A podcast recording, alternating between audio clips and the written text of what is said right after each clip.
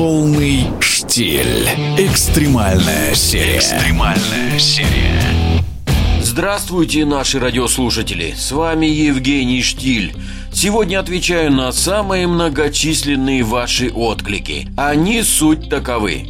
Зачем рассказывать о какой-то там океанской гребле? Какие-то сумасшедшие единичные случаи, когда некий чудак выбирается в океан погрести веслами. Нужно рассказывать о массовых и распространенных видах спорта. Вы только такое не скажите кому-нибудь из самих океанских гребцов – ну и вопрошающие таковое, наверное, не слышали всех моих предыдущих выпусков, посвященных этому удивительному виду спорта – океанской гребле.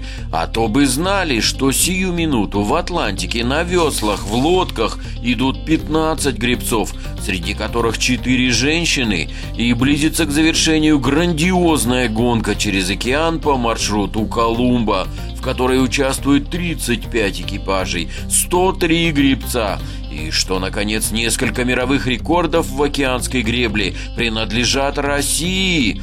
Ну как не рассказывать о таком удивительном и достаточно массовом движении? Сомнения отметаются.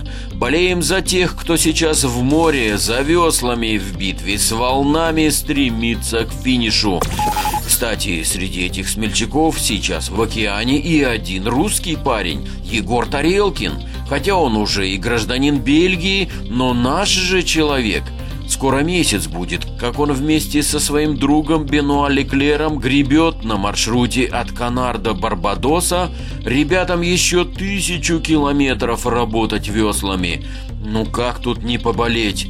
А участники гонки Талискер Виски, кто еще не финишировал, они стремятся на Антигуа. Там, в заливе Фрименс, уже отдыхают после трех тысяч миль в океане 29 экипажей и ждут остающихся еще на маршруте 6 лодок. Замыкающие гонку женская двойка из Великобритании Сара Бревер и Анна Престидж еще две недели будут грести, пока не увидят на горизонте землю. Победители уже, конечно, известны. Самый быстрый экипаж «Мужская четверка». Они уже месяц назад пришли на Антигуа. Далее по скорости лодки «пятерки», «тройки», «двойки». Две недели назад стал известен лучший соло-гребец в этом марафоне через Атлантику. Им стал англичанин Маркус Билли.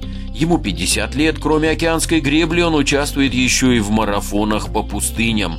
Вошел в 100 лучших в беге по пескам Сахары в Марокко. Поздравляем победителей, но мы ждем на финише замыкающих, и за них самое горячее волнение. Так что океанская гребля всегда в эфире радиодвижения. Удачи тем, кто в море. Евгений Штиль. Полный штиль. Экстремальная серия. Экстремальная серия.